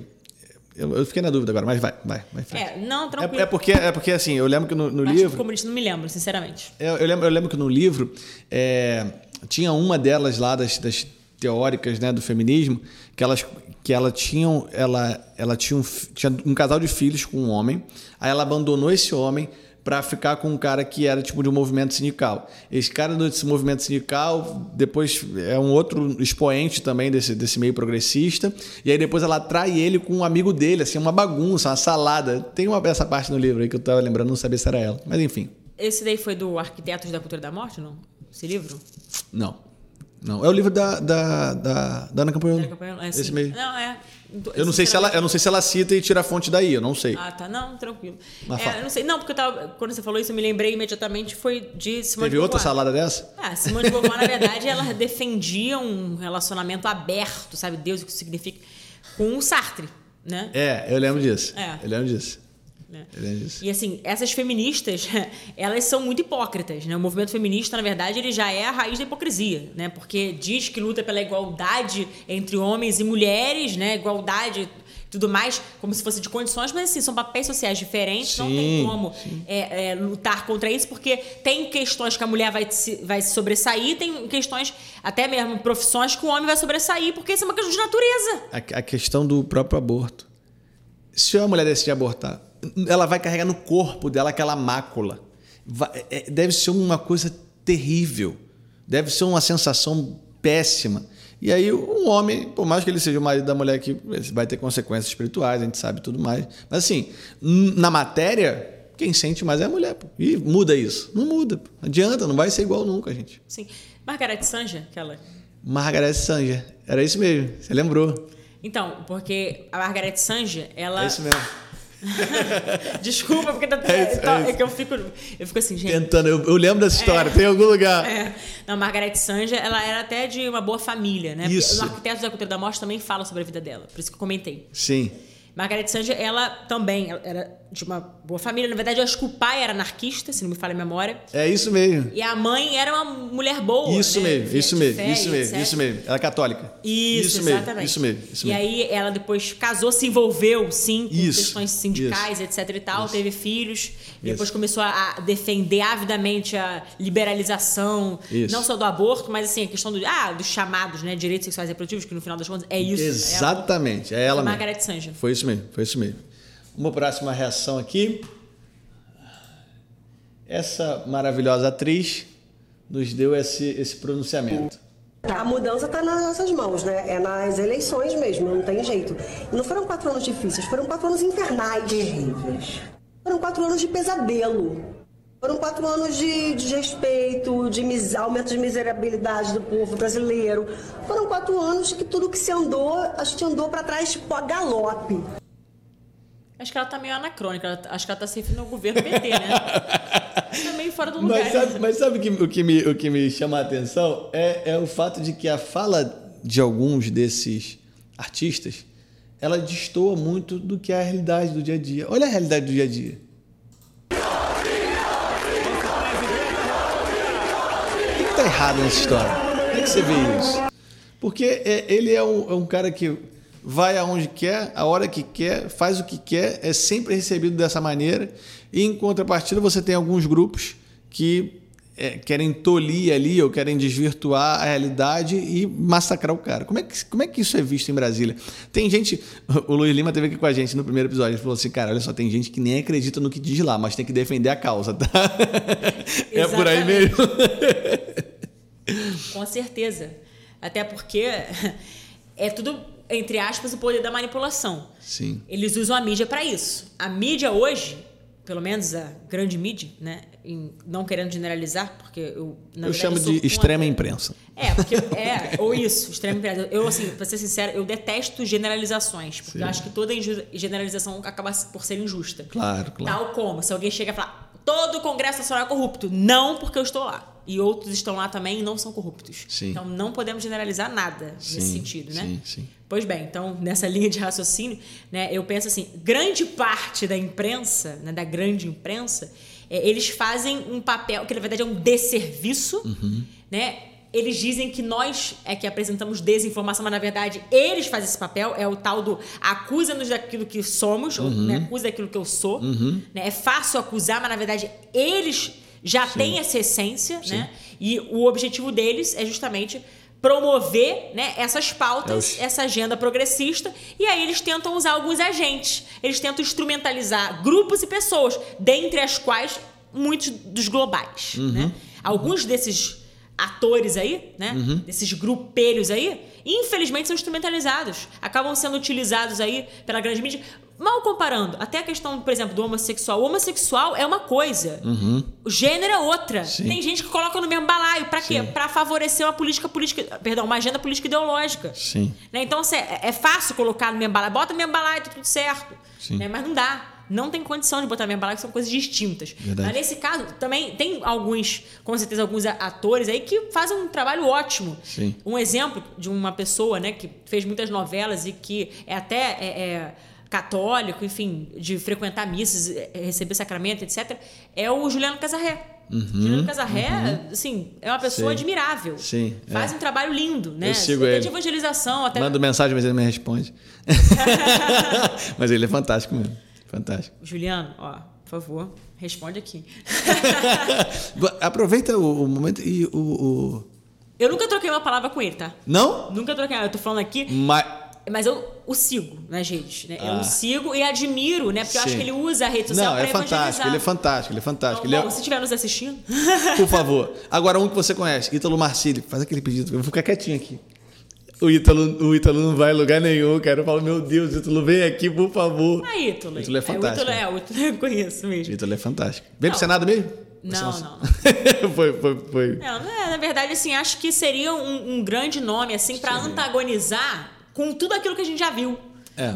Né? Que é um cara que. É uma tentativa, tem, né? É, assim, tem valores, acho que seria um nome interessante de se pensar, sabe? É. Eu acho, mas, enfim, infelizmente não vingou. Sim. É, mas, assim, eu acho que também tu tem um tempo. Mas de- houve a- a- o convite de fato ou foi. Não, na verdade a gente conversou acerca disso. Não houve Entendi. um convite, né? Foi, a gente Entendi. conversou, sondou, a gente viu e tal, também se era interesse dele, etc Uhum, e tal. Não, até porque quem. Com todo respeito, eu e Márcio, Uhum. que poder a gente tinha para fazer convite é, por partido se nós nem estávamos em partido naquele momento? Entendi, entendi. A gente estava saindo de um partido e ia ingressar em outro, onde a gente não tinha poder nenhum para fazer uma coisa dessa. Entendi. Então, mas assim, como é uma pessoa que tem muitos nossos valores, a gente apenas Foi conversar. conversou, uma conversa Entendi. informal, exatamente. Mas infelizmente não prosperou. Agora, é aquela história, né? É, algumas pessoas até nos criticaram. Ai, que absurdo, porque não sei o quê, porque diverge do Ítalo em um ponto ou outro. Aí eu quero ver essa galerinha aí quando chegarem. Quem vai voltar pro Senado? No hall de, de pré-candidatos ao Senado que nós temos, É. esse hall maravilhoso que nós temos. Aí eu quero ver como é que vai ser. Vamos ver, eu quero saber. Vou mostrar dois vídeos sequenciais pra senhora. E aí você me diz o que, que você acha. O que você sente? Olha, ela vai ser presa de novo.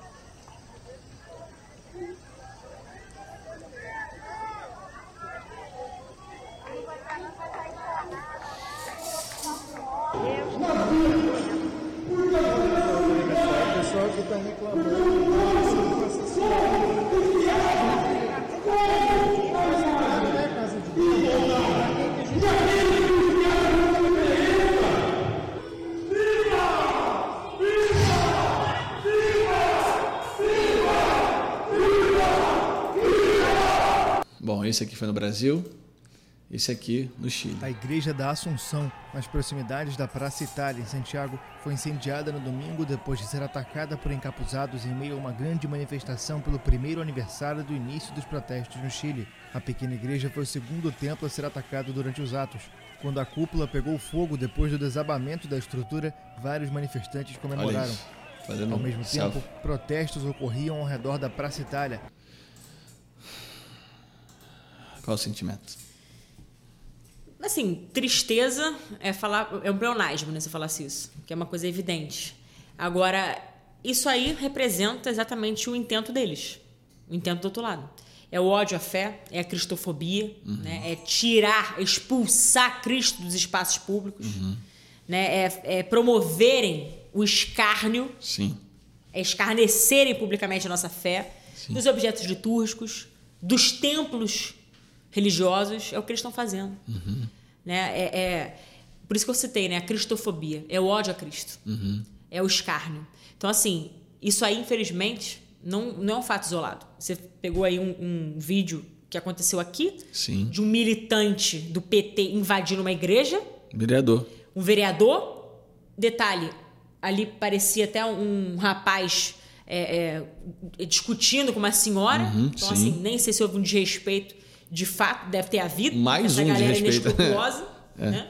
Enfim, então, um, um fato que aconteceu aqui no Brasil e outro no Chile, né? Isso.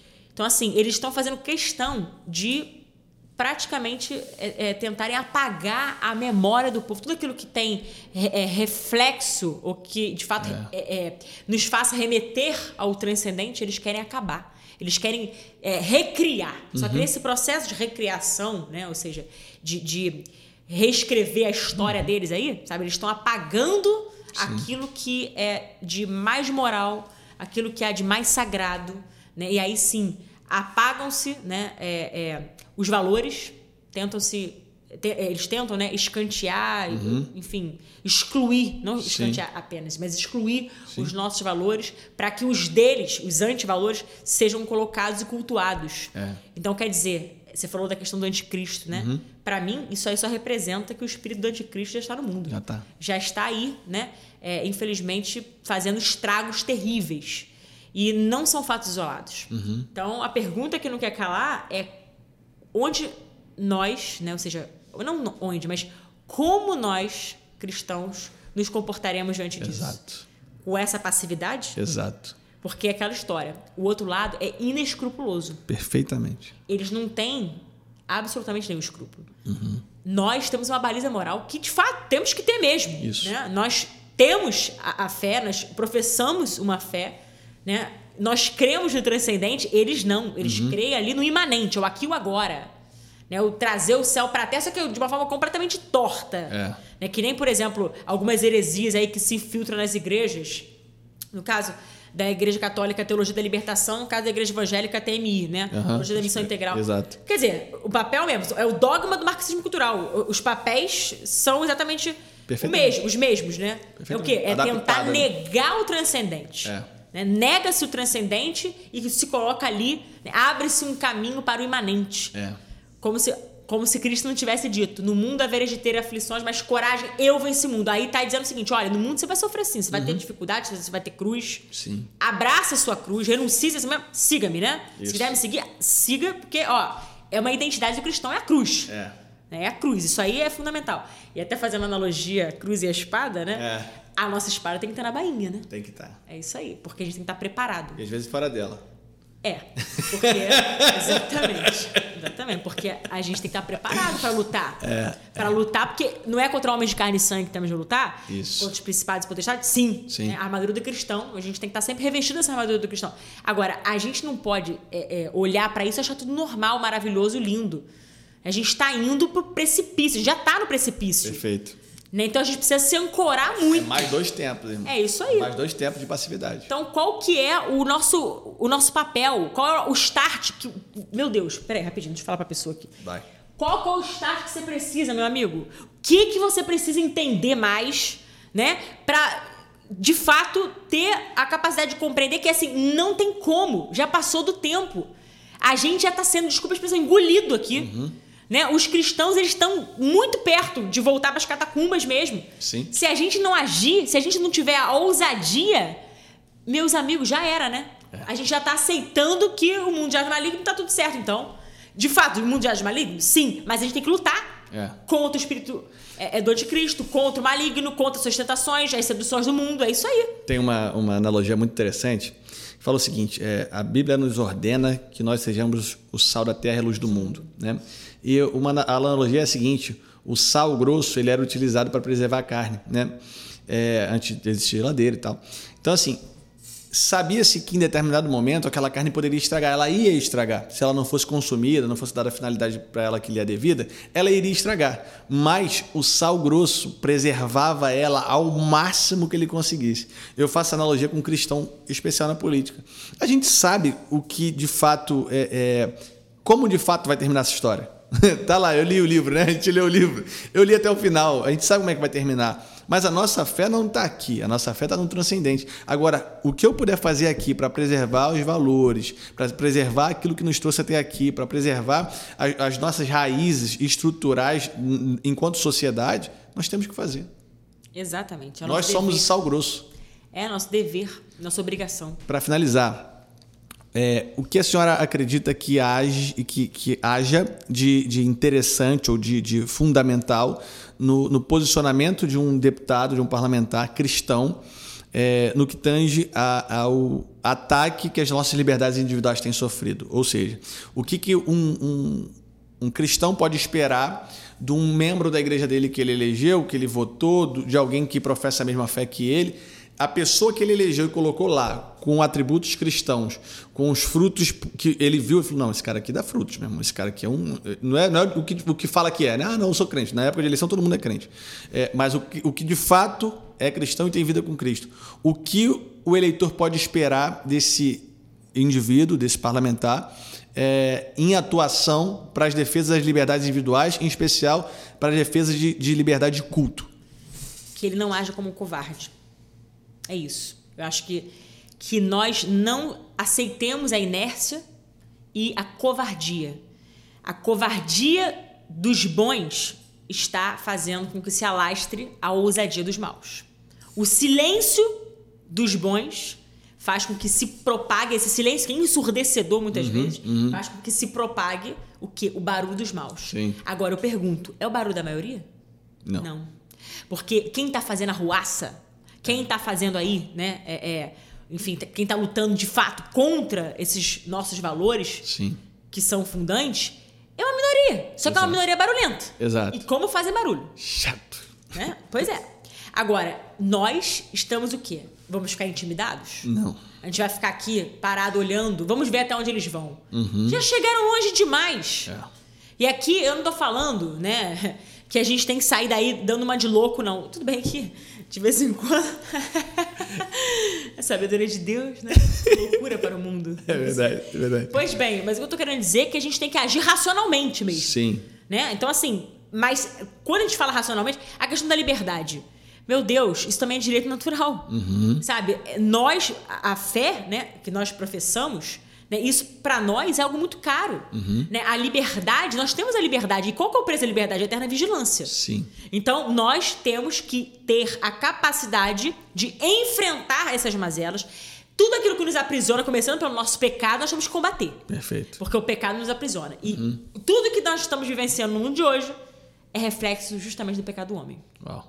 Então, a proliferação do pecado do mundo, ou melhor, a proliferação do pecado do homem, está fazendo com que nós colhamos esses frutos. Agora, qual vai ser a nossa semeadura? É. Porque é aquilo, é, qual semente eu tenho sido? Uma semente boa, em terreno fértil? Tem dado bons frutos? Ou eu tenho sido uma árvore podre? Ou eu tenho sido joio no meio do trigo?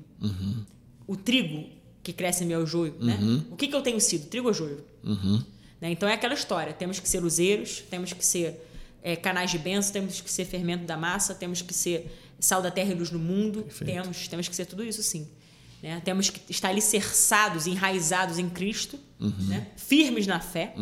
Temos que estar mesmo, sabe? É, lembrando que, mesmo nas tempestades da vida, mesmo no mar revolto, Cristo está dentro do barco. Então, aí eu acho que está a nossa direção. A direção é Cristo, sem sombra de dúvida. Ele é a direção. Então, ele é quem nos dá a liberdade. Foi pela liberdade que Cristo nos libertou.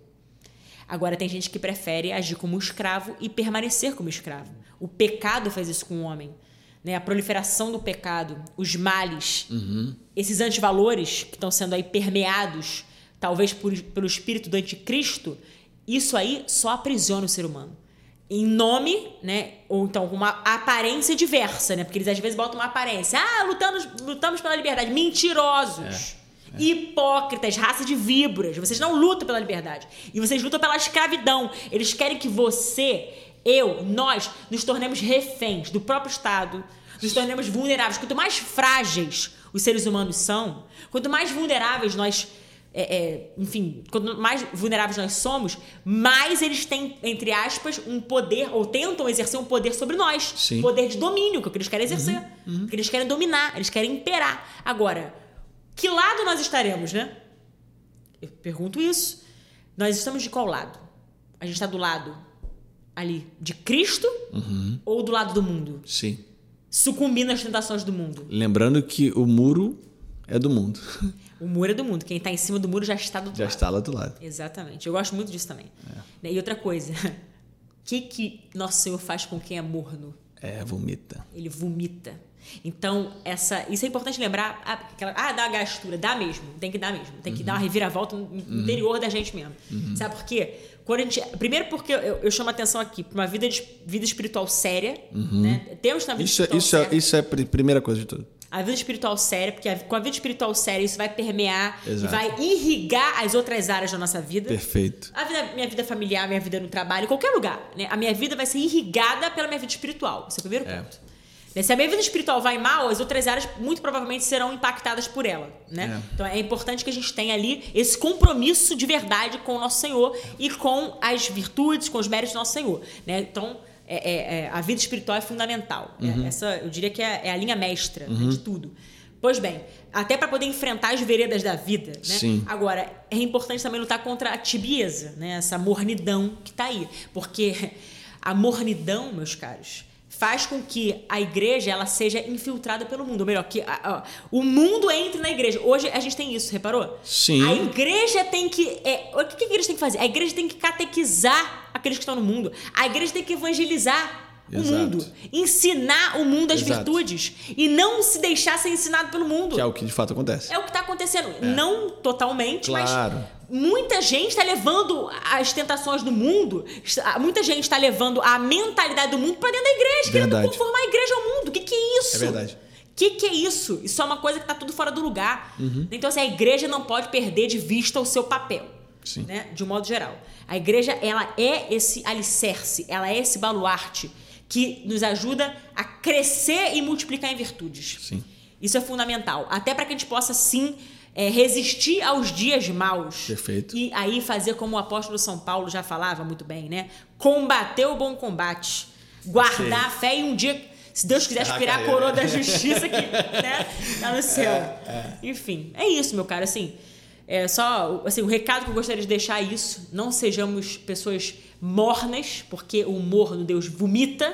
Isso aí é para demonstrar realmente a insatisfação e como que gera repulsa. A pessoa está em cima do muro, tem que escolher um lado. O cristão precisa ter posicionamento, sim. Sim. O Nicolas Ferreira fez aí um, um vídeo.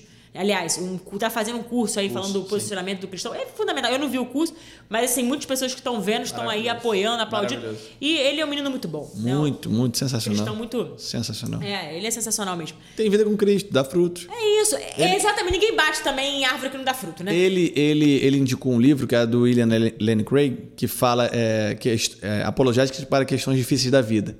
Cara, que livro é aquele, meu Deus. E ele fala exatamente isso, que o mundo ele, ele piora a sua moralidade ao passo que a igreja piora a sua aproximação de Cristo, a, a passo que a igreja sai da visão do que Cristo estabeleceu para ela. Exato. É, de fato é isso. É, exatamente. A igreja não pode se desviar do seu curso normal É. na história, né? É. E a igreja, como eu disse, ela tem que ser essa, essa é, mãe mestra a seguir, né? E a, de fato a ajudar as almas a serem conduzidas para o céu. É. Porque o objetivo, aliás, a missão principal da igreja é a salvação das almas. O principal, a principal característica do Nicolas que eu gosto é a seguinte: a, a política é um meio pelo qual ele enxerga a manifestação do reino de Deus. Enquanto muitos que se dizem cristãos estão na política, só enxergam a Cristo ou a igreja como um meio para aí sim a finalidade deles, o, o ganho político, o poder político. É, Isso é nocivo. O problema é que muitas pessoas politizam a fé, né? E aí Exato. é que tá. Eu preciso viver a minha fé publicamente. Onde Exato. quer que eu esteja, eu preciso vi- viver a minha fé. Mas Exato. não politizar a minha fé. Eu posso estar na política vivendo a minha fé, mas não politizando a minha fé. Uau. Não instrumentalizando. E outra coisa, mercantilização da fé é o que a gente mais vê. Uhum. Tem muito lugar por aí que tá mercantilizando a fé. Né? O quem dá mais, leilão. Tipo, que nem, que nem essa coisa de política. Muitas vezes, ainda mais em ano eleitoral, né? Sim. Quem dá mais, quem dá mais leva. Que isso? Sim. Essa mentalidade espúria tem que ser expurgada né, da vida pública como um todo. Não Uhum. Sim. dá. Pra gente ter pessoas que pensam, que pensam dessa forma e que Sim. tentam se esconder, como o Márcio sempre fala, e é verdade. O Márcio Galberto, meu amigo, sempre fala disso. Né? É, muito, tem muito cristão que se esconde. Aliás, tem muito picareta que se esconde atrás da Bíblia. Verdade. Aí realmente. Faz um discurso lindo. É. Nossa, comove pessoas, mas falam chegam- bem. Falam muito Falam bem, bem. fazem um discurso maravilhoso. Chegam lá na hora, dão frutos, dão frutos podres. É. Né? Aí que tá, a gente conhece a árvore pelos frutos. É. Mas os frutos bons. É. Temos que gerar frutos bons. Verdade. Né? E que assim a gente possa buscar uma fecundidade na fé. Né? E que assim a gente possa levar, lançar as redes, sim, como Pedro, né? É que com é, muita ousadia ele também, ele já mais assim, desanimado, né? Porque ficou ali tanto Uhum. A tempo. noite inteira, É, a é. noite inteira tentando pescar e nada. conseguiu nada. E nosso Senhor foi lá, olha, lança as redes, deu uma ordem pra É. ele. E o que ele fez? Ele lançou as redes, mas aí que tá, depois que ele conseguiu aquelas re- a- a- os peixes todos, Aham. né? Ficou ali lotado de peixe. Aí nosso Senhor deu a ele a missão, né? Olha, você não vai ser mais pescador de peixes, mas sim de homens, De de, homens. almas. É, verdade. Então que a gente pode ser pescador de almas. Mas quando eu falo pescador de almas, no sentido assim, de ser uma boa influência no mundo, Sim, para o mundo. sim. Eu gosto muito do termo que fala assim: é, você é a Bíblia que o mundo vai ler. É. Tem muita gente que não, que não lê a Bíblia. É. Verdade. Não lê a Sagrada Escritura. Mas aí que tá. Nós temos que ser o evangelho ambulante. É, exato, exato, exatamente isso. Cris, para finalizar, vamos fazer um pinga-fogo. Tá? Respostas rápidas e objetivas. Tá. Melhor ministro do governo Bolsonaro. Tarcísio. Melhor ação do governo Bolsonaro. Meu Deus, é difícil. Vamos ver. Melhor ação do governo Bolsonaro. Só pode uma. Tá. Melhor ação do governo Bolsonaro. Eu acho que escolher ministros é, alinhados e técnicos. Melhor ministro do STF. Passa. Passa. Pior governador do Brasil.